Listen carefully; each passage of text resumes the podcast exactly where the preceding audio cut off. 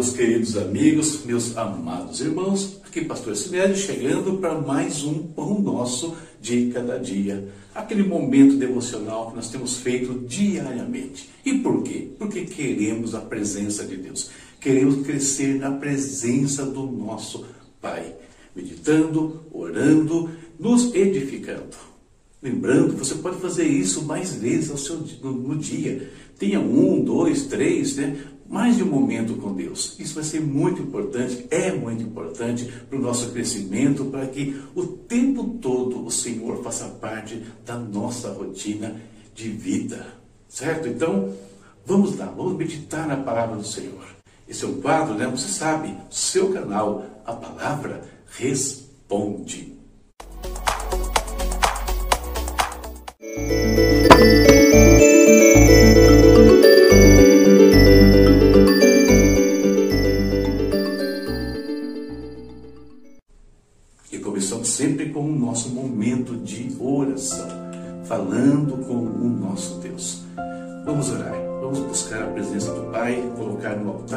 Agora tudo que nós necessitamos para nossa vida, para nossa família, do nosso trabalho, ministério, enfim, tudo, todas as coisas, que a bênção de Deus, o toque do Senhor neste dia. Pai Santo e Pai Justo, em nome de Jesus, nós entramos diante do Teu altar. Nós nos curvamos, Senhor, diante do trono da graça, o lugar para onde nós corremos, Senhor, e somos instruídos a correr pela Tua palavra, porque fala que aqui nós seremos ajudados em tempo oportuno. Oh Deus, venha sobre nós, Pai, venha sobre nós mais uma vez Agradecemos a Ti pela vida. Agradecemos a Ti porque o Senhor tem nos guardado, o Senhor tem nos dado tudo o que precisamos diariamente, Senhor. É Tu que nos sustentas, ó Senhor. É Tu que nos guardas de todo o mal e nos livra dos ataques que são lançados contra a nossa casa, contra a nossa família, meu Deus. Muito obrigado, ó Pai. Ó Deus, agradecemos a Ti porque pela tua intervenção na forma de curas e milagres nós pedimos mais uma vez sobre os teus filhos, sobre aqueles que estão necessitados de um toque curador, restaurador, Pai. Visita os hospitais, os leitos de UTI, visita os lares onde existe enfermidade, ó Pai, e toca agora, meu Pai, em nome do Senhor Jesus.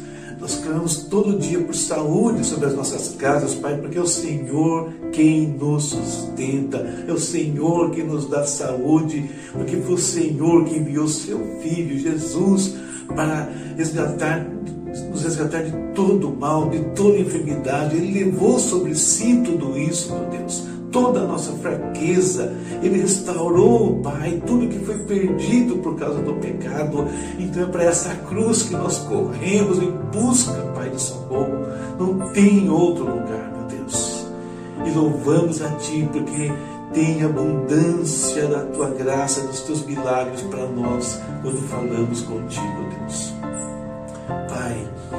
Entra também com provisão na vida dos Teus filhos temos orado sobre isso incessantemente, porque os momentos são difíceis, os dias atuais são difíceis e a pandemia trouxe muitas situações graves sobre as famílias deste Brasil. Oramos, Pai, pelo nosso país, pelos teus filhos, que o Senhor traga, Deus, um renovo, Pai, na área econômica, mas principalmente um renovo na área espiritual, Pai que saibamos aproveitar esse momento para se aproximar mais ainda de Ti. Tempo de arrependimento, tempo de mudanças em nossas vidas, não só na igreja, mas em toda esta nação. Pai, nós oramos, meu Deus. Fica conosco. Abençoa agora, fala o nosso coração, Pai. A tua palavra, Deus, venha como um alimento, venha como um pano espiritual sobre nós. Venha, Senhor, nos sustentar, nos fortalecer nesse instante. Em nome de Jesus nós oramos e te agradecemos. Amém. Amém. Vamos lá, meditação. Né? Deus quer falar conosco mais uma vez. E todos os dias, né? como eu falei em algumas meditações anteriores, é como se nós somos construindo uma parte da nossa vida espiritual. Nós vamos nos edificando, né? Casa espiritual para oferecer, para oferecer sacrifícios agradáveis a Deus por meio do Senhor Jesus Cristo. Vamos meditar na palavra.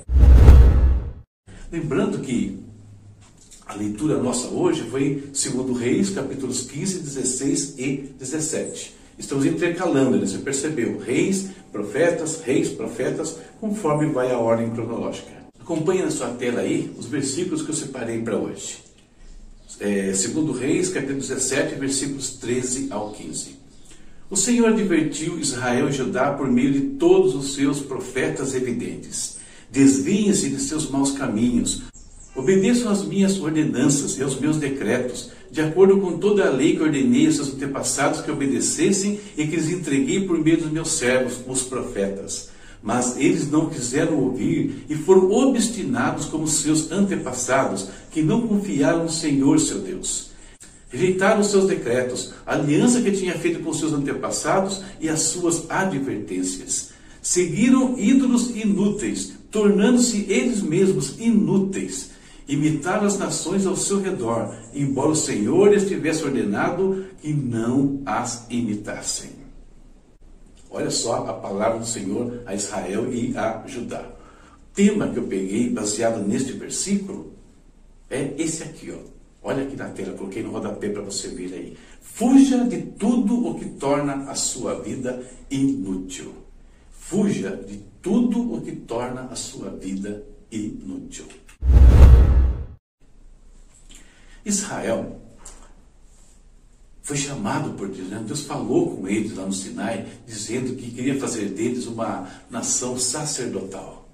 Para isso, Deus tirou, escolheu entre todas as nações da terra aquele povo.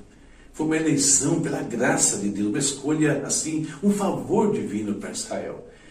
Para, para que isso se cumprisse, eles deveriam ser também uma nação santa. Né? Uma, ou seja, ser santo significaria andar nos caminhos de Deus. Mas eles se tornaram instrumentos inúteis nas mãos do Senhor. Por que né, se tornaram instrumentos inúteis, incapazes de ser abençoados e incapazes de abençoar? Né? Por que Israel chegou a esta condição? Bom, a resposta né, está nos versículos que eu li para vocês aqui no início. Né? Tá, ali já o profeta já fala por que eles se tornaram inúteis. Se tornaram inúteis porque abandonaram os mandamentos de Deus, deixaram de obedecer ao Senhor. E o que é pior, né? É, foram na direção contrária, porque aliaram-se, se entregaram à prática, adoração de outros deuses, trocaram o Senhor, né? tiraram Deus e colocaram outros ídolos no lugar. E por conta de tudo isso, então, Israel se torna um instrumento inútil, não perde as bênçãos de Deus e também, consequentemente, não abençoa a ninguém.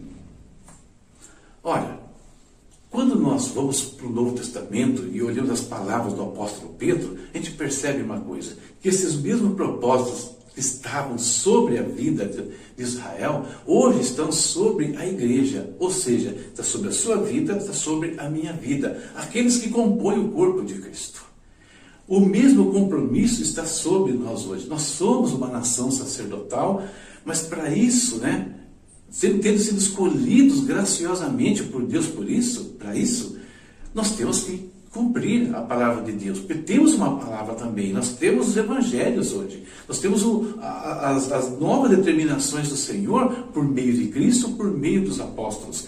Temos que obedecer a tudo isso e assim seremos instrumentos úteis nas mãos do Senhor.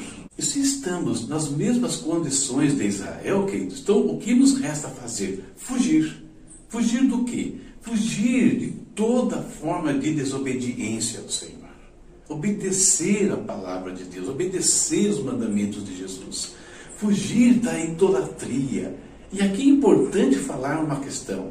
Quando nós falamos de idolatria, nós estamos pensando em artefatos religiosos, em ídolos, é, estátuas, coisas desse tipo. Não. A palavra de Deus é muito clara, não é só isso que é idolatria. Idolatria é qualquer coisa que nós coloquemos no lugar de Deus dentro dos nossos corações. Pessoas podem se tornar ídolos. Eu posso colocar minha confiança em pessoa. Eu posso colocar minha confiança em dinheiro. É um ídolo. E o apóstolo Paulo ainda fala mais, né? Ele fala que a avareza, por exemplo, também é idolatria. Então temos que fugir da desobediência, fugir de todo tipo de idolatria. Porque fazendo isso, nós estaremos capazes né, de ser abençoados, sermos aptos a ser abençoados por Deus. E nós estamos cercados, pessoal, de muitas pessoas que precisam de uma palavra de bênção, precisam de uma palavra de salvação. Nós não podemos correr o risco de nos tornarmos inúteis, porque se fizermos isso, condenamos primeiro a nós mesmos e depois condenamos todos esses que Deus esperava que nós fôssemos instrumentos dele para abençoar aqueles que estão no nosso derredor. Olha que coisa impressionante. Né? Nós podemos sim nos tornar inúteis, instrumentos inúteis nas mãos do Senhor. Por isso, eu termino com a frase tema de hoje. Fujamos de tudo o que nos torna inúteis, tanto para Deus quanto para aqueles que estão por perto, para o nosso próximo. Fujamos dessas coisas. Certo? Essa é a nossa reflexão para o dia de hoje. Continuar com a leitura? Olha só, tá? Segundo Reis, volta a questão de Bai. Nós vemos aí o capítulo 15, 16, 17 na última. Agora nós vamos para os dias de Oséias, né? ler o profeta Oséias e começamos amanhã com os quatro primeiros capítulos. Perfeito? Então, vamos lá. Não deixe de ver os meus recadinhos aí, tá? Nos ajude a compartilhar essa mensagem e Deus abençoe a sua casa, sua vida e a sua família. E espero você amanhã. Tchau, tchau.